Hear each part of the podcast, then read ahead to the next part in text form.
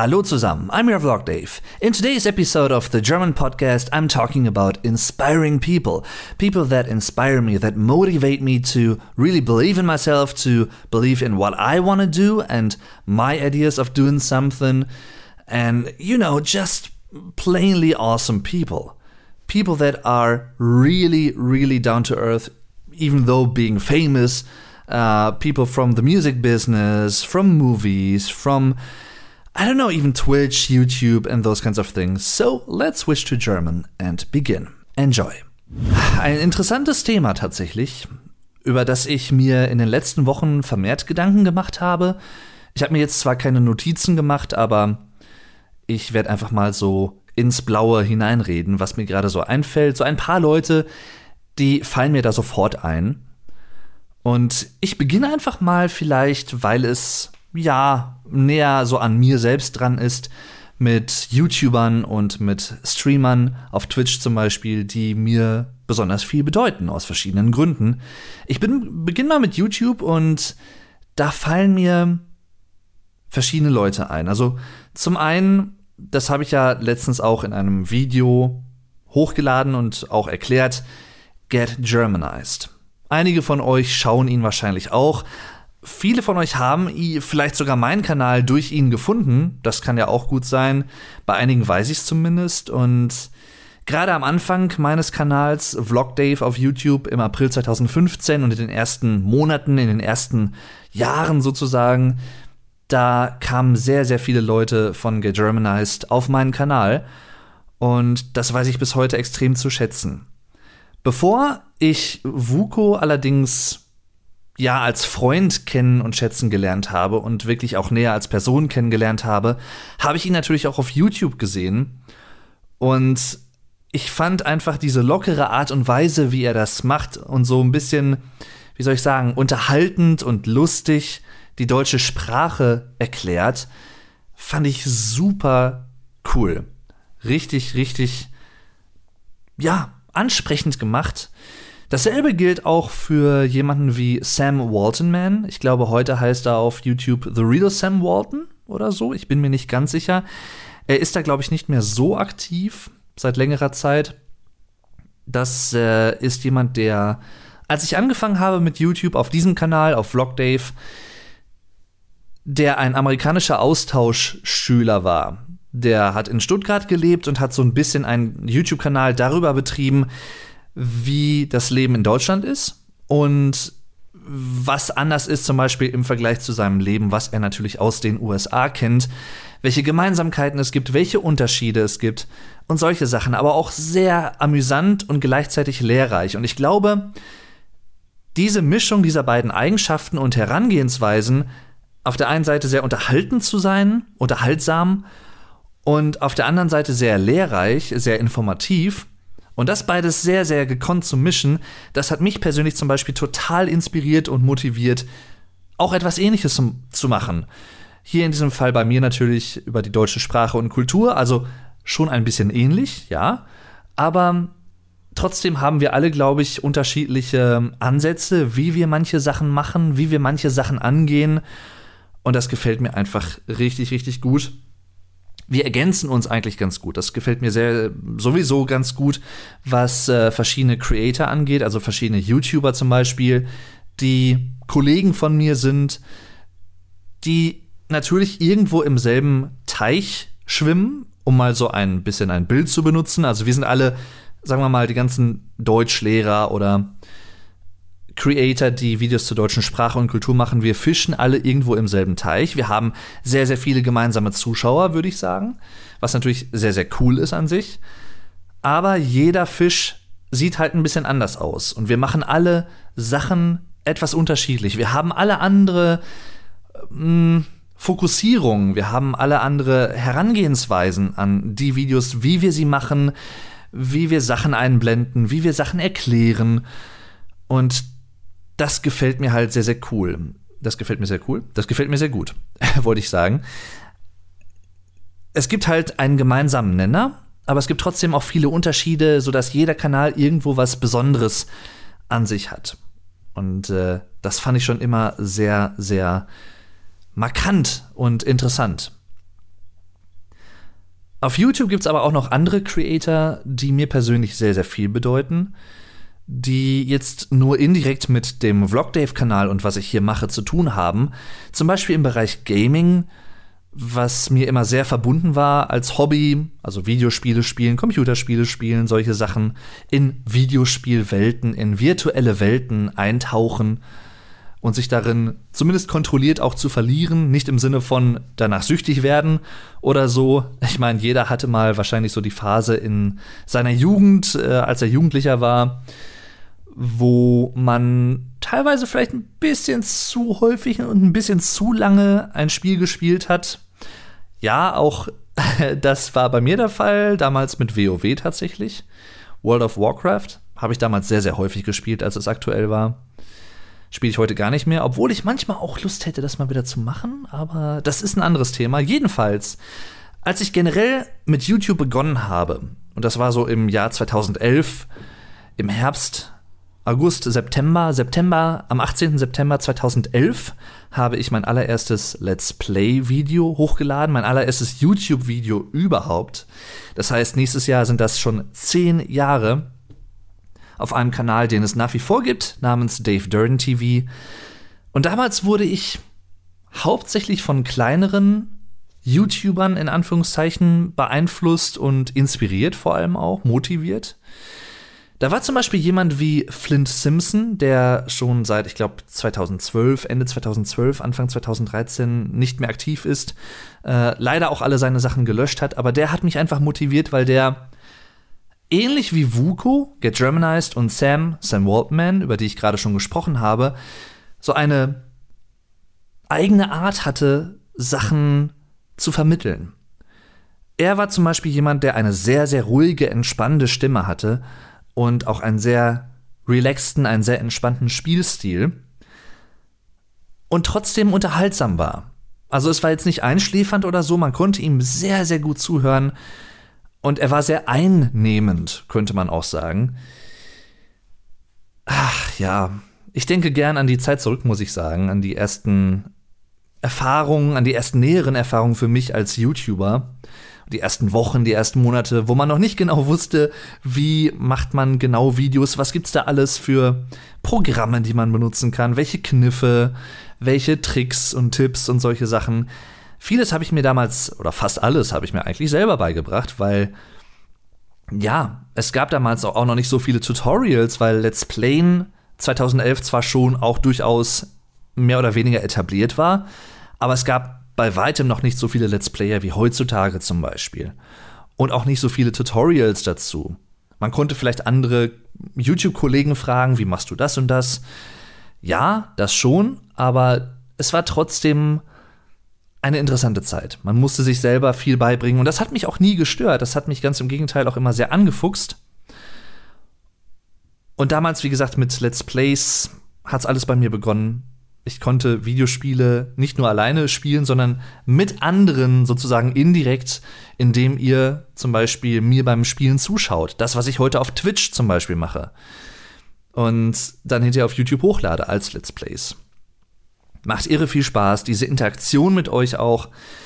Und das möchte ich nicht mehr missen, ganz ehrlich. Das macht so viel Spaß und es ist so ein schöner Ausgleich auch für mich persönlich. Jedenfalls, es gab da noch einige andere Leute, die ich sehr, sehr lustig und super nett, super sympathisch vor allem auch fand. Was bei mir damals immer schon eine sehr wichtige Sache war, die sich eigentlich durch alle Leute durchzieht oder die bei allen Leuten irgendwo gegeben ist, die mir jetzt so spontan einfallen, ist die Stimme und wie die Stimme klingt und wie man mit der Stimme umgeht. Ob man sich seiner eigenen Stimme bewusst ist und damit vielleicht auch sogar ein bisschen spielen kann. Das war für mich immer besonders wichtig, wenn es zum Beispiel um YouTuber geht, um Streamer, Musiker natürlich sowieso, wo es sehr auf den Klang ankommt, generell. Und auch in anderen Bereichen.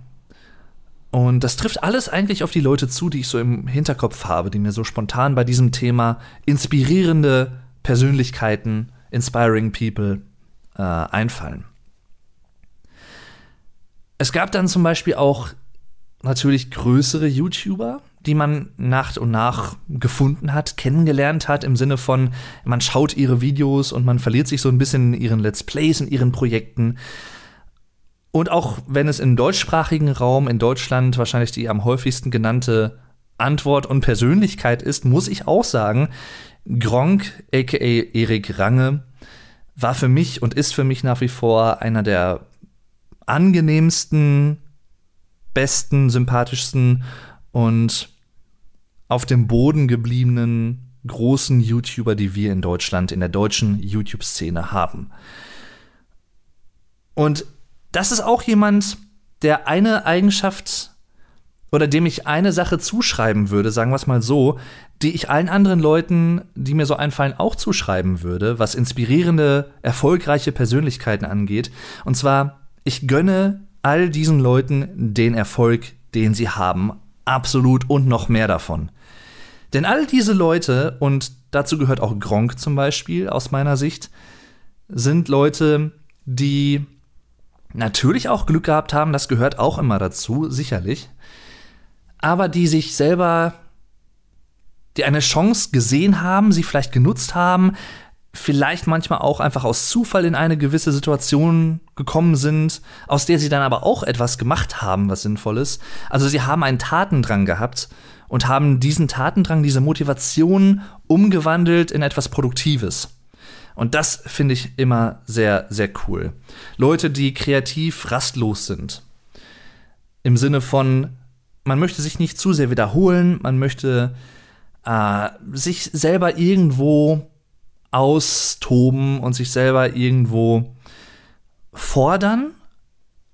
Man weiß aber halt auch, was man gut kann und was man nicht so gut kann und ja, fokussiert sich vielleicht auf die Bereiche, die man besonders gut kann.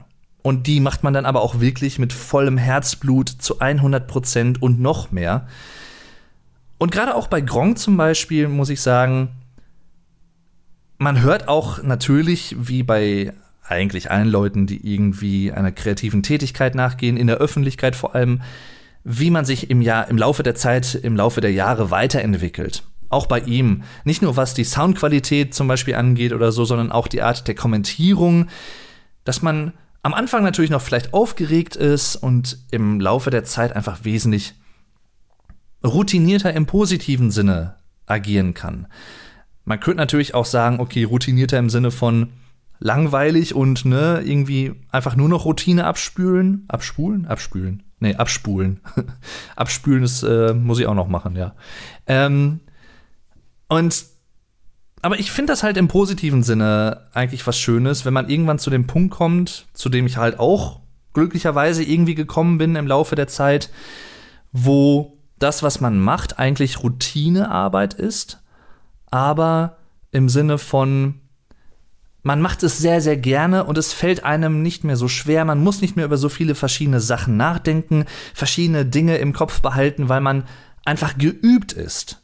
Man ist einfach geübt darin und man kann auf Grundlage dieser Übung und dieser Erfahrung, die man gesammelt hat, vielleicht auch neue Sachen ausprobieren und fühlt sich sicherer, um neue Sachen auszuprobieren. Neue Ansätze, ähm, komplett andere Strukturen vielleicht und ähnliche Sachen. Und das finde ich halt sehr, sehr, sehr cool.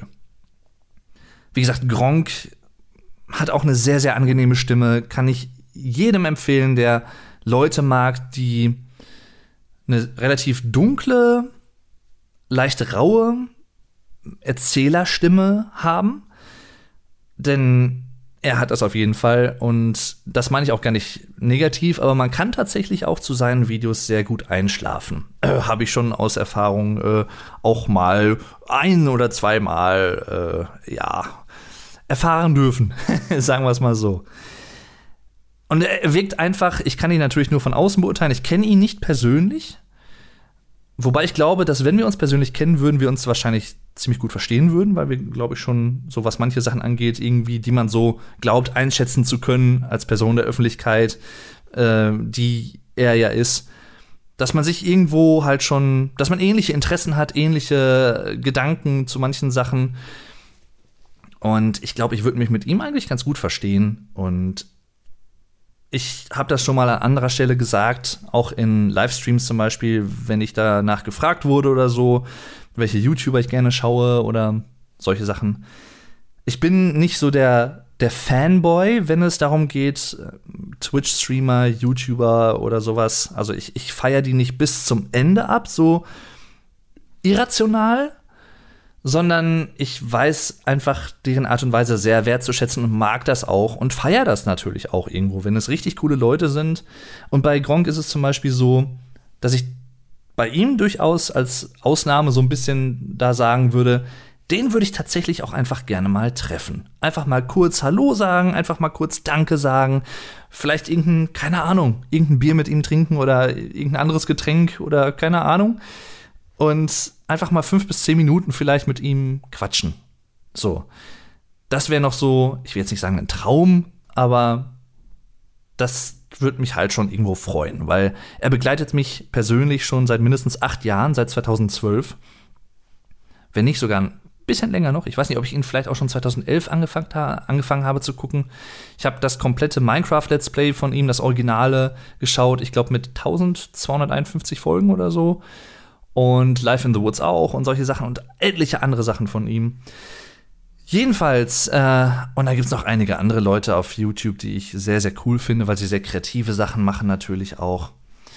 Um vielleicht aber von YouTube und natürlich auch viele YouTuber-Freunde, die ich persönlich habe, die ich im Laufe der Zeit kennengelernt habe, kennenlernen durfte, muss ich auch sagen, weil ich immer sehr, ja, wie soll ich sagen, sehr ehrfürchtig bin, äh, wenn ich manche richtig coole Leute einfach kennen darf und die auch zu meinen Freunden zählen kann, andere YouTuber, äh, bekannter, weniger bekannter, beide, beides im Prinzip ist ja letztendlich auch egal. Mir kommt es auf die Person an und wie die Person tickt. Das ist in erster Linie das, was mich interessiert, der Charakter der Person. Und abgesehen von solchen Leuten, auch da gibt es viele, die sich im Laufe der Zeit zu echt guten Freunden entwickelt haben. Gehe ich jetzt einfach mal zu den Twitch-Streamern rüber. Gronk ist natürlich auch ein Streamer mittlerweile, schon seit einigen Jahren auf Twitch. Ich schaue seine Streams leider nicht so häufig, weil ich einfach nicht so viel Zeit habe. Ich streame ja mittlerweile auch selber. Und äh, da komme ich nicht immer so dazu oder irgendwas anderes ist zu tun, keine Ahnung. Äh, ab und zu schaffe ich es, aber leider nicht regelmäßig. Und dasselbe gilt leider auch für jemanden, den ich erst seit kurzem tatsächlich wirklich für mich entdeckt habe. Und zwar ist das ein amerikanischer Streamer namens Co Carnage. Das ist C-O-H-H-C-A-R-N-A-G-E. Co Carnage zusammengeschrieben. Ben Cassell heißt er mit richtigem Namen, kommt aus North Carolina und ist einfach ein super netter, entspannter Typ, der aber auch sehr weiß, wie soll ich sagen, so eine Mischung aus entspannt und manchmal sehr motiviert zu begeistern und zu unterhalten. Er ist schon seit etlichen Jahren auf Twitch unterwegs, ist einer der bekanntesten Twitch-Streamer, würde ich sagen, in Amerika ich weiß gar nicht, wie viele Follower er mittlerweile hat, über eine Million auf jeden Fall. Und ist einfach ein super netter Typ. Auch dem gönne ich den ganzen Erfolg. Ich schaue momentan vor allem äh, alte Streamaufnahmen, alte Let's Plays sozusagen von ihm auf seinem YouTube-Kanal, weil ich da eher dazu zeitlich komme, wegen der Zeitverschiebung und so, als ihn immer live zu schauen, live schauen zu können. Aber er ist so ein ach, ist einfach so ein, ein netter Typ irgendwo. Ich, ich weiß nicht, ich, das, bei ihm habe ich sofort auch dieses Gefühl, ja, auch mit dem könntest du dich, glaube ich, echt gut verstehen. Der wäre auch, glaube ich, ein richtig cooler Typ. Um einfach mal mit ihm ein bisschen zu schnacken, Kaffee zu trinken oder was weiß ich, ein Bier trinkt er ja mal ganz gerne. Super, super Typ. Und vor allem, was ich bei ihm sehr schätze, was auch viele Leute, an die ich so denke, wenn ich an inspirierende Persönlichkeiten denke, gemein haben. Er macht sich Gedanken um Spiele, wie Spiele auf ihn wirken, wie Spiele generell wirken, wie Spiele strukturiert sind, warum Spiele so wirken, wie sie wirken, warum sie so funktionieren, wie sie funktionieren.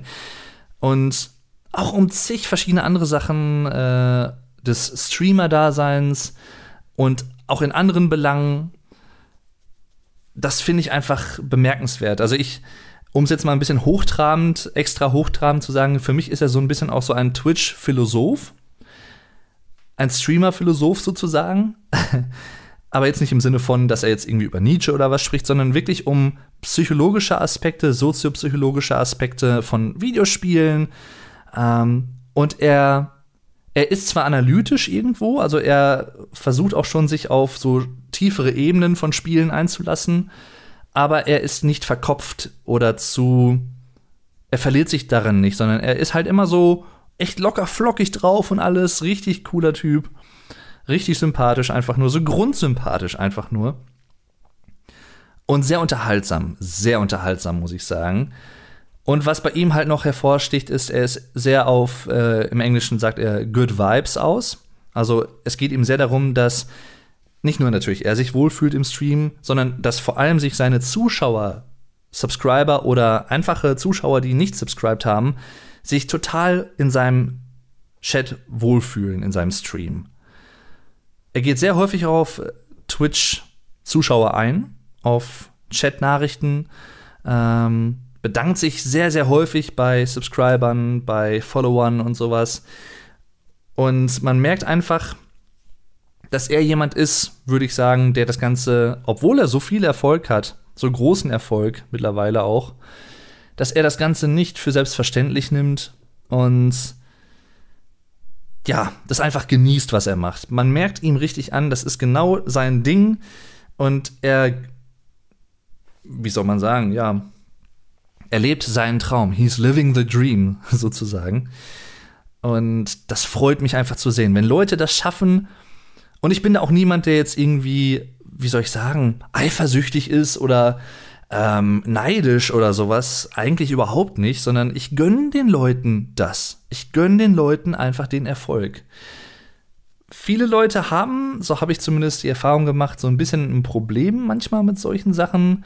Aber ganz ehrlich, wenn das aus meiner Sicht sehr sympathische und sehr bodenständige Leute sind, und das ist er auf jeden Fall, ich gönne den Leuten das einfach. Da brauche ich auch nicht zu diskutieren oder irgendwie groß zu überlegen. Nein, das ist doch einfach, es ist doch cool, wenn Leute sowas geschafft haben. Und man kann sich doch auch für so eine Leute auch einfach freuen. Ich habe manchmal das Gefühl, das ist jetzt eine Metadiskussion eigentlich, die ich jetzt auch nicht lange führen will, nur kurz angerissen. In Deutschland ist das leider häufig ein Problem, auch im Jobbereich oder im, im keine Ahnung, im Hobbybereich teilweise sogar, dass viele Leute, andere Leute und seien es sogar Freunde teilweise, beneiden, wenn sie mehr Erfolg haben als man selbst. Und das finde ich halt schade. Ich finde es wirklich schade, weil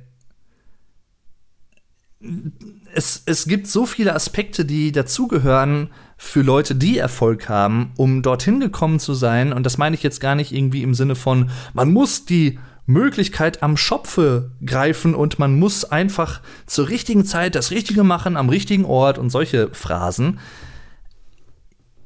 Indirekt und in gewisser Art und Weise mag das vielleicht sogar stimmen, aber ganz ehrlich, und das habe ich vorhin auch schon kurz angesprochen, es gehört auch einfach viel Glück dazu. So ehrlich muss man auch mal sein. Also ganz ehrlich, ich sage das jetzt auch ohne, dass ich das jetzt irgendwie, wie soll ich sagen, so Fishing for Compliments mäßig meine, bei mir jetzt persönlich, aber Vlogdave hätte sicherlich nicht über 40.000 Abonnenten, wenn Get Germanized nicht gewesen wäre. Ganz am Anfang, vor allem auch in den ersten Monaten und paar Jahren meiner Vlogdave YouTube ähm, Erfahrung.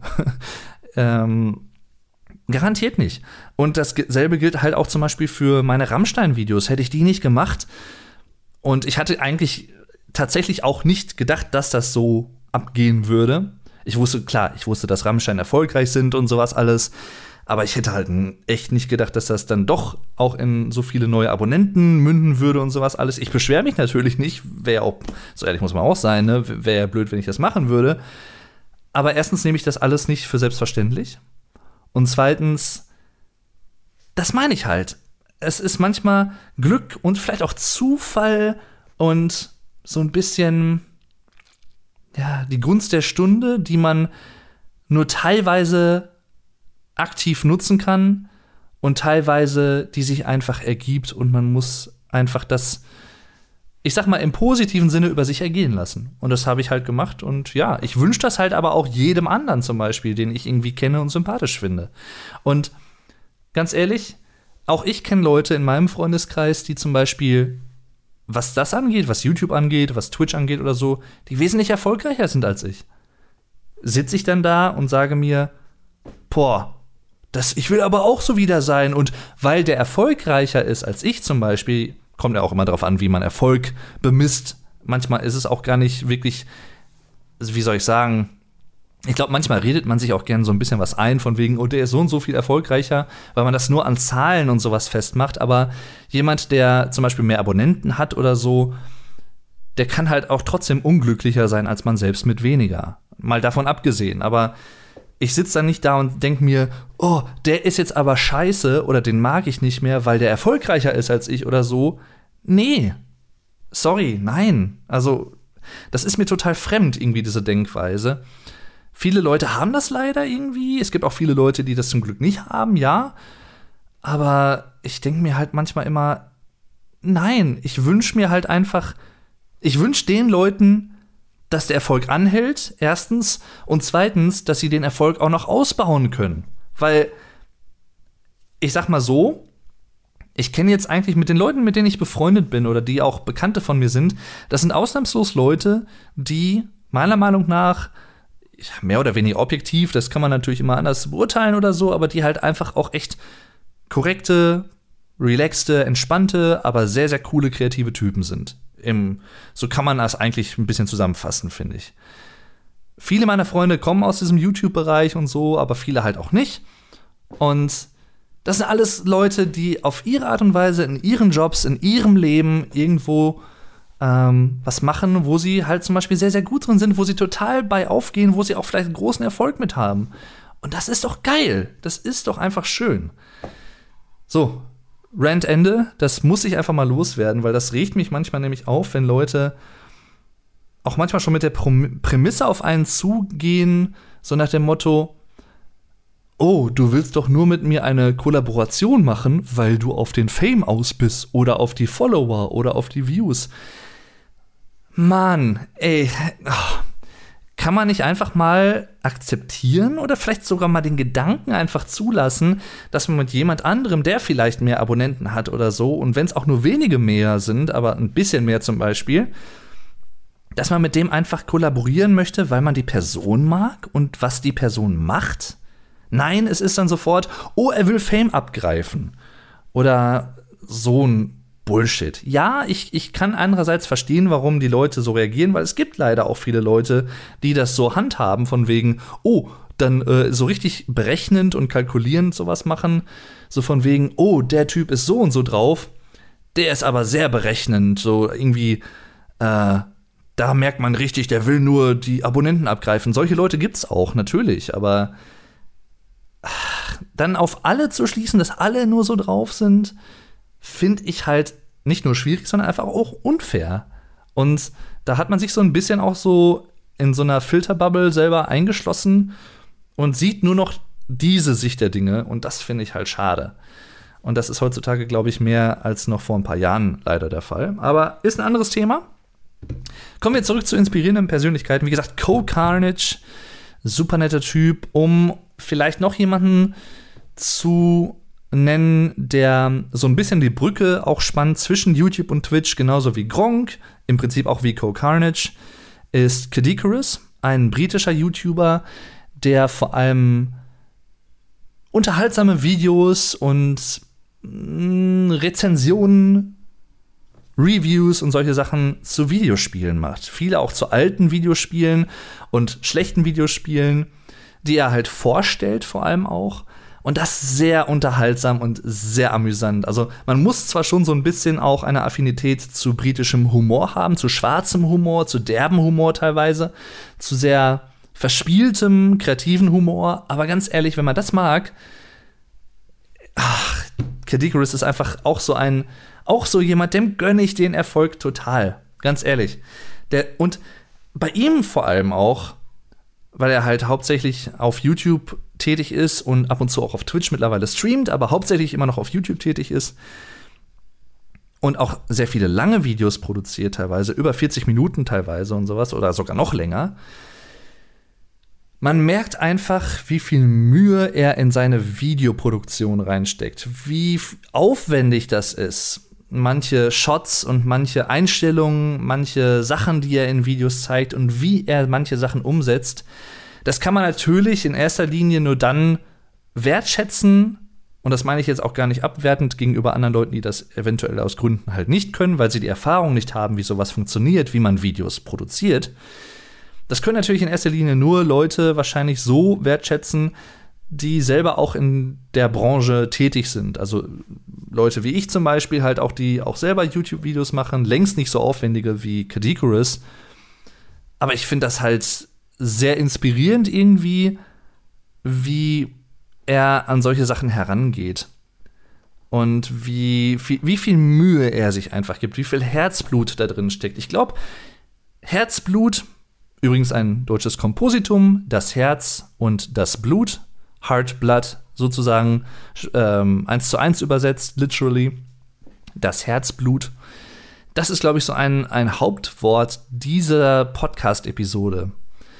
Denn das ist alles das ist etwas, was allen Leuten gemein ist, die ich jetzt hier heute nenne. Man merkt den Leuten einfach an, wie viel Herzblut sie in eine Sache stecken. Und ach ja, kann ich sehr empfehlen, Kadikurus zum Beispiel, sehr, sehr cool. Um dann vielleicht noch mal den Bogen zu spannen in einen etwas anderen Bereich, und zwar in dem Bereich der Musik. Auch da fallen mir einige Leute ein. Ich möchte aber heute vor allem zwei nennen.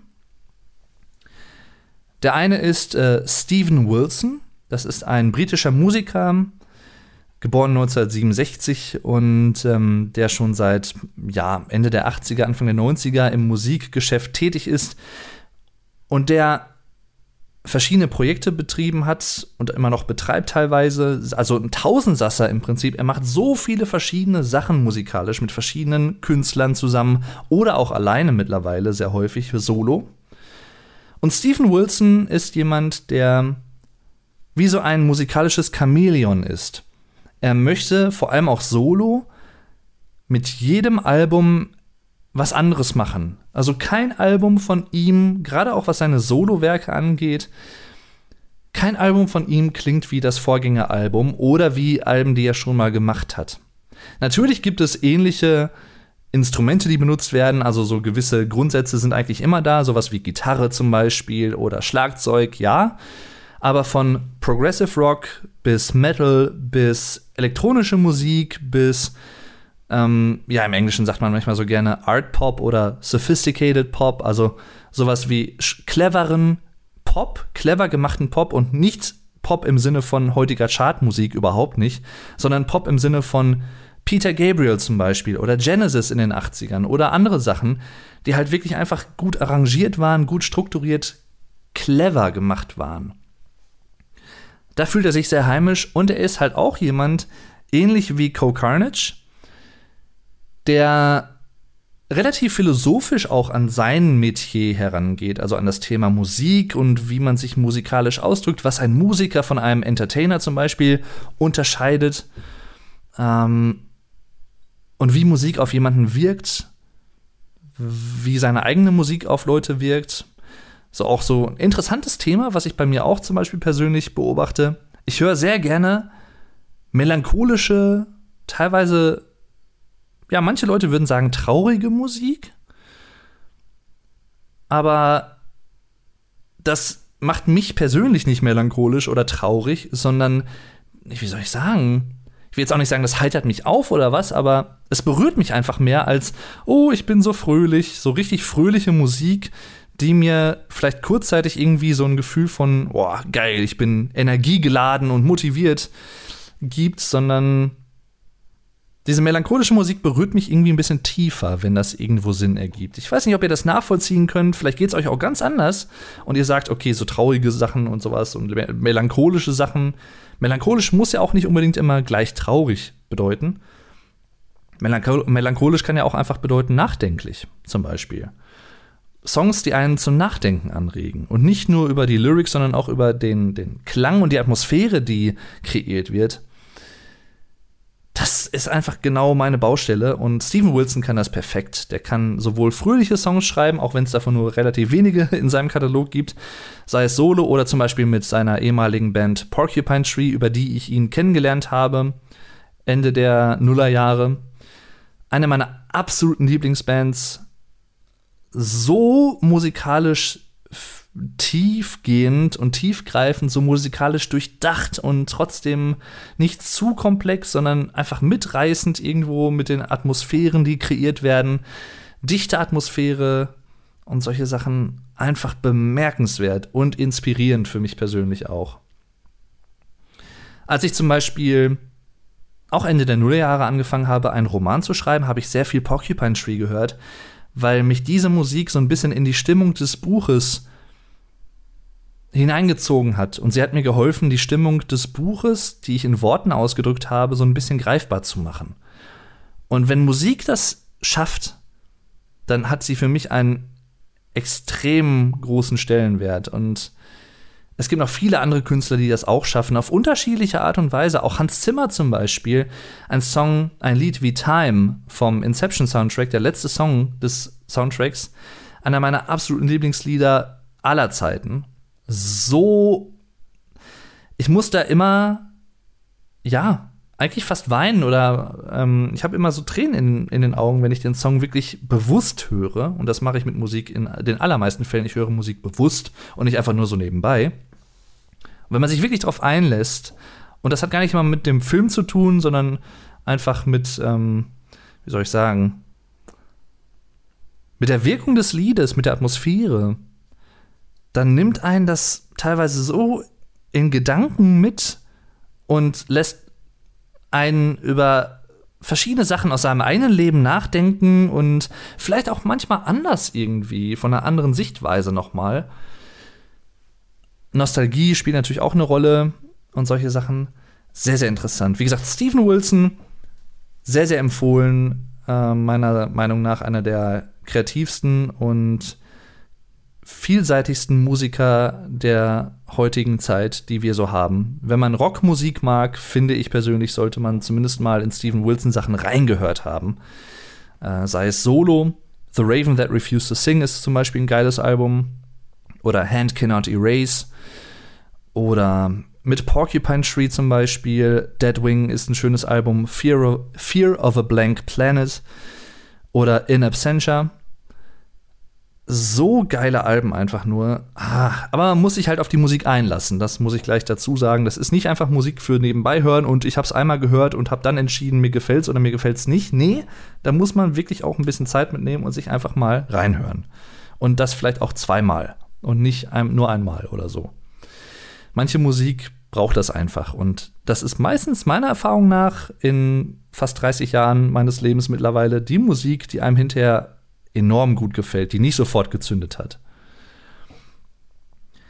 Um kurz noch im Bereich der Musik zu bleiben, da gibt es auch zum Beispiel im deutschsprachigen Raum jemand wie Fahren Urlaub, der mich enorm inspiriert, der sehr selbstbewusst ist, aber nicht überheblich, der trotzdem mit einer sehr klugen Art Humor auszudrücken und das meine ich jetzt nicht zynisch oder, sondern der einfach ein starkes Sprachverständnis hat. Er weiß einfach mit der deutschen Sprache in seinen Texten sowohl bei Die Ärzte als auch beim Fahrradurlaub Racing Team oder früher auf seinen Soloalben. Ähm, er weiß einfach mit der deutschen Sprache sehr kreativ umzugehen und sehr doppeldeutig, vor allem auch Till Lindemann natürlich von Rammstein, so jemand, der das sehr, sehr, sehr gut beherrscht. Wenn man darauf steht, so doppeldeutige und mehrdeutige Texte zum Beispiel zu haben, die sich perfekt mit der Musik ergänzen, dann empfehle ich sehr Farin Urlaub bzw. die Ärzte und vor allem auch das Farin Urlaub Racing Team. Sehr, sehr geiles Projekt von ihm. Und natürlich auch Rammstein, Till Lindemann. Aber die Person, auf die ich vor allem zu sprechen kommen wollte, ist Dave Grohl. Ehemals Nirvana-Schlagzeuger, und seit mittlerweile 25 Jahren, dieses Jahr gibt es Bandjubiläum, bei den Foo Fighters aktiv. Und ich meine jetzt gar nicht mal, dass man jetzt die Foo Fighters abfeiern muss, wie was weiß ich was alles, aber darum geht es überhaupt nicht. tue ich zwar auch, weil ich die Musik total mag, aber mir geht es um die Person Dave Grohl und wie sie in der Öffentlichkeit auftritt. Das ist ja das, was ich irgendwo, sagen wir mal, zumindest so vom Augenschein beurteilen kann und darüber auch sprechen kann. Und Dave Grohl ist einfach der Inbegriff eines bodenständigen, auf dem Boden der Tatsachen gebliebenen Rockstars, der, ich glaube, über 200 Millionen Vermögen hat, durch Nirvana natürlich auch und Foo Fighters und so, dem ich jeden einzelnen Cent gönne und noch mehr. Ohne Scheiß. Das klingt jetzt vielleicht komisch. Manche von euch werden jetzt vielleicht sagen, so viel Geld, das ist viel zu viel für eine Person. Ja, kann ich irgendwo verstehen, aber ganz ehrlich, ich gönne ihm das. Ich gönne ihm das wirklich. Wenn es jemand gibt, jemanden, dem, dem ich sowas gönne, dann zum Beispiel Dave Grohl. Auch er hat Glück gehabt, natürlich. Auch das ein wiederkehrender Faktor, wie ich vorhin meinte. Glück gehört häufig dazu. Zufall.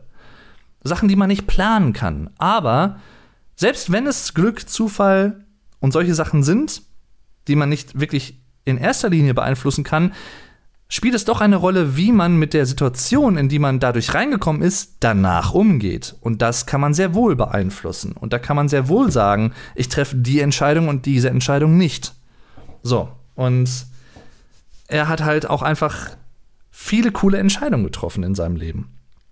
Und er hat sich nicht von anderen Leuten, das finde ich sehr inspirierend zum Beispiel, er hat sich nicht von anderen Leuten in eine Ecke drängen lassen, auch da waren seine Eltern zum Beispiel sehr auf seiner Seite. Seine Mutter war Lehrerin und hätte halt total sagen können, als er damals die Schule abgebrochen hat, um mit Bands auf die Tour, auf Tour zu gehen.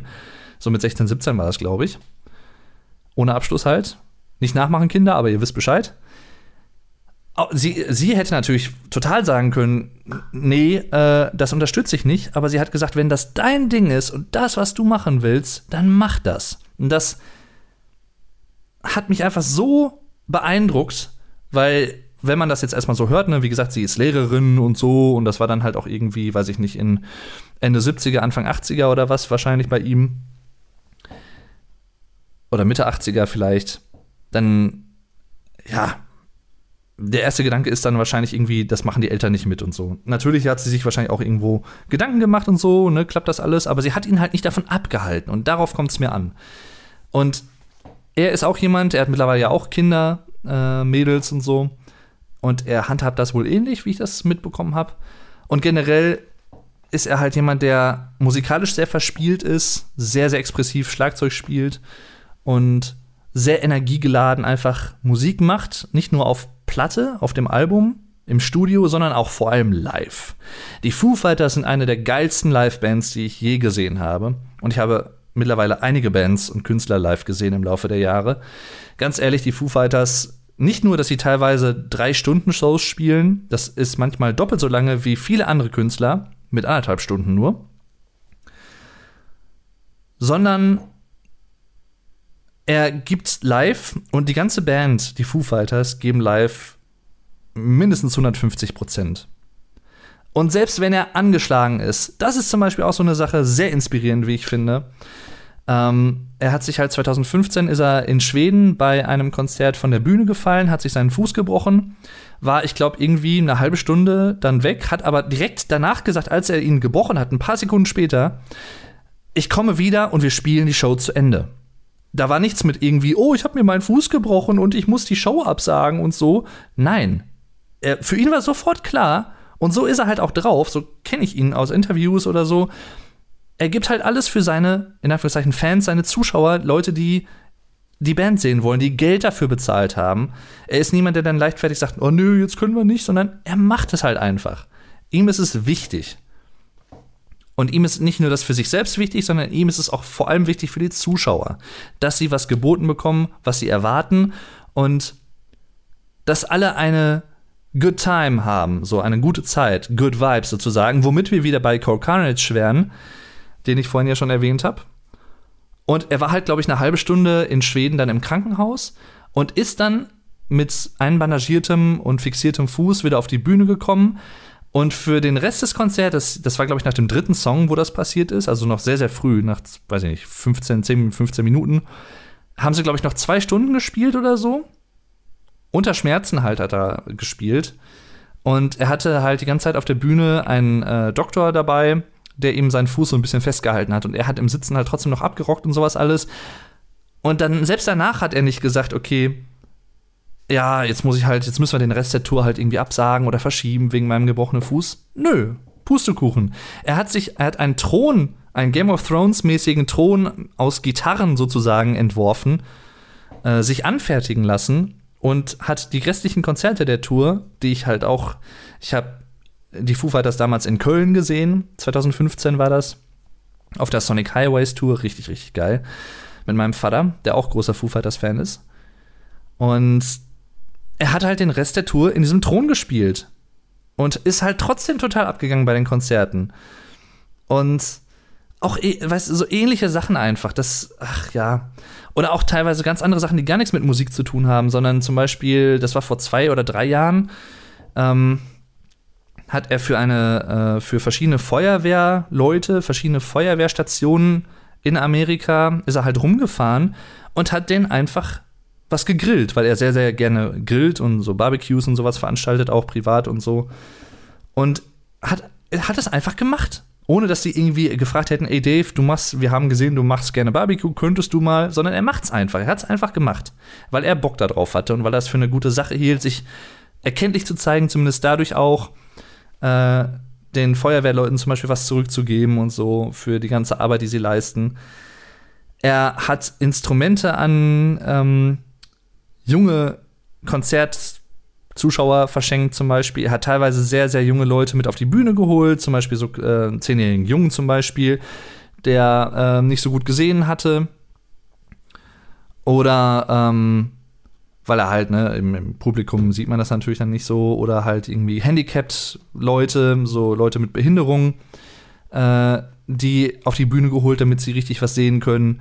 Er hat ähm, Leute, das macht er auch sehr, sehr häufig über die Band. Er hat Leute auf die Bühne geholt, die einen Song mit der Band spielen wollen, zum Beispiel. Und sie wissen, das ist halt auch so eine Sache, das kann nach hinten losgehen, weil es kann auch jemand sein, der halt die Instrumente nicht beherrscht und nur vorgibt, sie zu beherrschen. Und selbst, selbst das nimmt er halt in Kauf. Es war bis jetzt noch nicht der Fall, so wie ich das gesehen habe. Da waren auch echt einige geile Leute dabei. Sondern er möchte den Leuten einfach eine gute Zeit schenken. Und so selbst, er ist halt einfach selbstlos. So kommt er halt zu 100 20 Prozent, wenn nicht sogar mehr rüber. Er ist einfach selbstlos, was er überhaupt nicht sein müsste mit seinem Status und allem natürlich, aber er ist es halt einfach.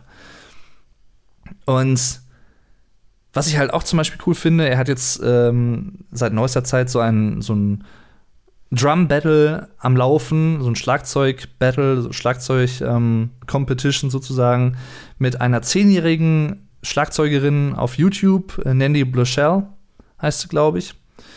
Und die beiden haben sich halt in Videos so ein bisschen gebettelt. Äh, sie hat einen Song für ihn geschrieben, er hat einen Song für sie geschrieben und sowas. Richtig cool.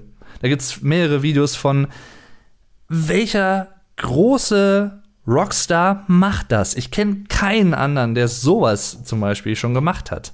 In dem Umfang auch und so.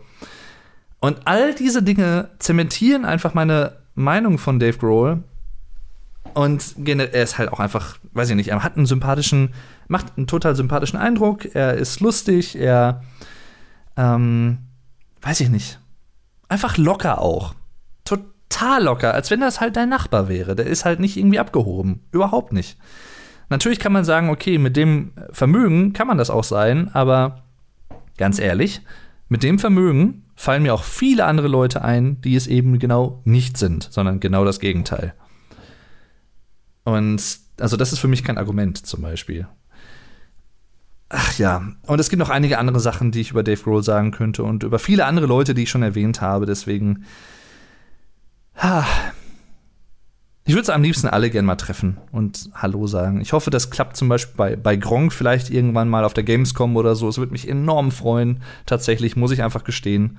Ohne jetzt Fanboy sein zu wollen oder was irgendwie rumzukreischen und sowas wie kleine Mädchen. Nein sondern einfach nur, das würde ich echt gern mal erleben. Das würde ich halt einfach, das ist mir selber ein Bedürfnis, muss ich einfach sagen, das irgendwann mal hinzubekommen. Ja. Eine letzte Person zum Abschluss des Podcasts möchte ich aber noch nennen. Und zwar eine Person aus der Filmbranche. Und mittlerweile auch aus der Videospielbranche. Jetzt wisst ihr wahrscheinlich schon, um wen es geht. Keanu Reeves.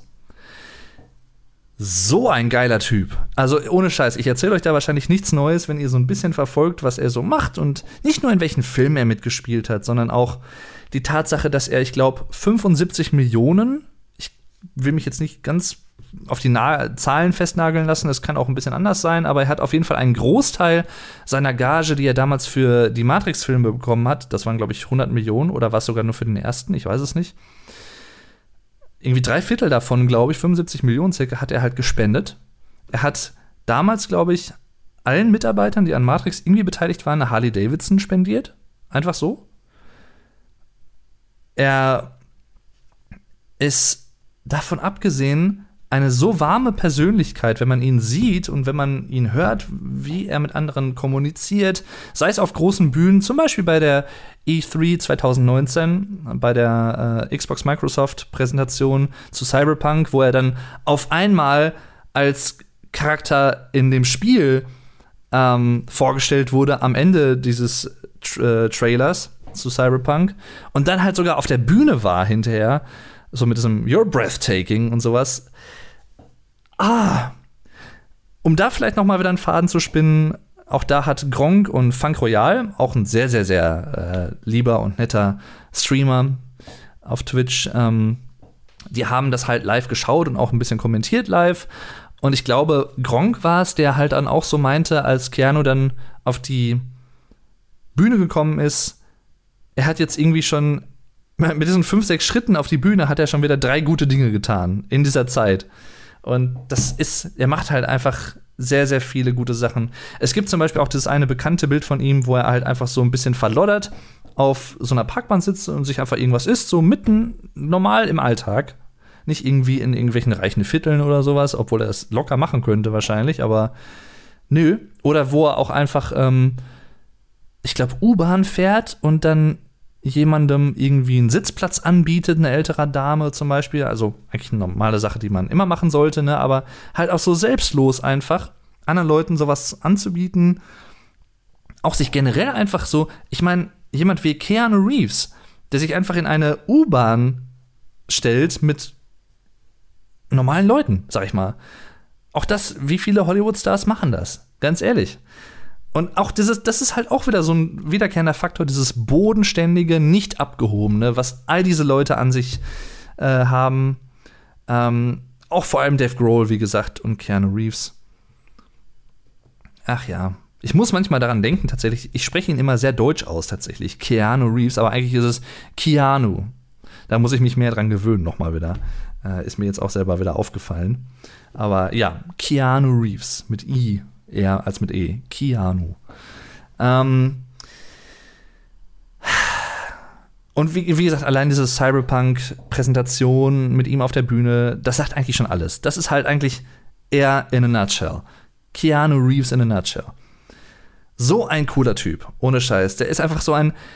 Im Deutschen haben wir auch so einen leicht umgangssprachlichen Begriff, der Grundsympath, the basic likable person, sozusagen. So, kann man schlecht, ja, wie übersetzt man es am besten halt, ne? Aber jemand, der einfach grundauf sympathisch ist, alles an ihm. Seine Ausstrahlung, sein Lächeln, wie, wie er spricht, wie er mit Leuten interagiert. Einfach eigentlich alles. Das Gesamtpaket stimmt einfach. Und es ist einfach so nahbar. Und obwohl man die Leute halt nicht persönlich kennt, hat man trotzdem das Gefühl, dass sie sich, dass sie einem näher sind als vielleicht manche Leute, die man kennt und die, deren Nähe man so nicht unbedingt immer empfindet. Ich weiß nicht, ob ihr das nachvollziehen könnt oder wisst, was ich damit meinen könnte oder wie auch immer, keine Ahnung. Jedenfalls, das soll es gewesen sein für diesen Podcast. 55 Minuten, knapp 56 Minuten. Ähm, da würden mir sicherlich auch noch einige andere Leute einfallen. Wie gesagt, das waren jetzt so ein paar, die mir sofort immer in den Sinn kommen. Unabhängig natürlich von Freunden, die ich kenne und so. Das meinte ich jetzt halt nicht, sondern ich meinte jetzt wirklich Celebrities in ihrem Bereich zumindest auch. Äh, manchmal weltweit bekannt, berühmt. Und ach ja, ja. es war ein sehr, sehr schöner Podcast. Habe ich schon lange überlegt, den zu machen. Und ähm, eine schöne Episode, die mir sehr, sehr viel Spaß gemacht hat, auch persönlich über diese Leute zu sprechen und vielleicht noch mal so ein bisschen sie in die Welt hinauszutragen. Viele von denen haben das gar nicht nötig, aber manche vielleicht schon, die noch nicht so bekannt sind. Steven Wilson zum Beispiel, Co Carnage, auch ähm, kann ich euch, wie gesagt, sehr empfehlen. Danke jedenfalls fürs Zuschauen. Ich hoffe, euch hat dieser Podcast auch was gegeben. Vielleicht hat er euch unterhalten, er hat euch vielleicht zum Denken angeregt. Ähm, ja, vielleicht habt ihr ja auch so Leute, die ihr so kennt im Bereich der Musik oder in anderen Bereichen, die für euch auch so inspirierend sind. Wenn ja, lasst es mich gerne mal wissen. In den sozialen Medien zum Beispiel, wenn ihr möchtet. Würde mich auf jeden Fall freuen. Danke jedenfalls fürs Zuschauen und Zuhören vor allem. Ihr findet einen Link zu diesem Podcast übrigens oder Links wo man diesen Podcast hören kann unter anchor.fm slash the German Podcast zusammengeschrieben.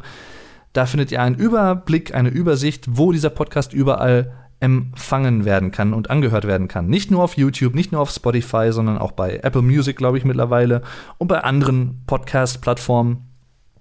Ja, macht einfach Spaß. Danke für eure Aufmerksamkeit, danke fürs Zuschauen, danke fürs Zuhören vor allem. Bis zum nächsten Mal und tschüss, euer Dave.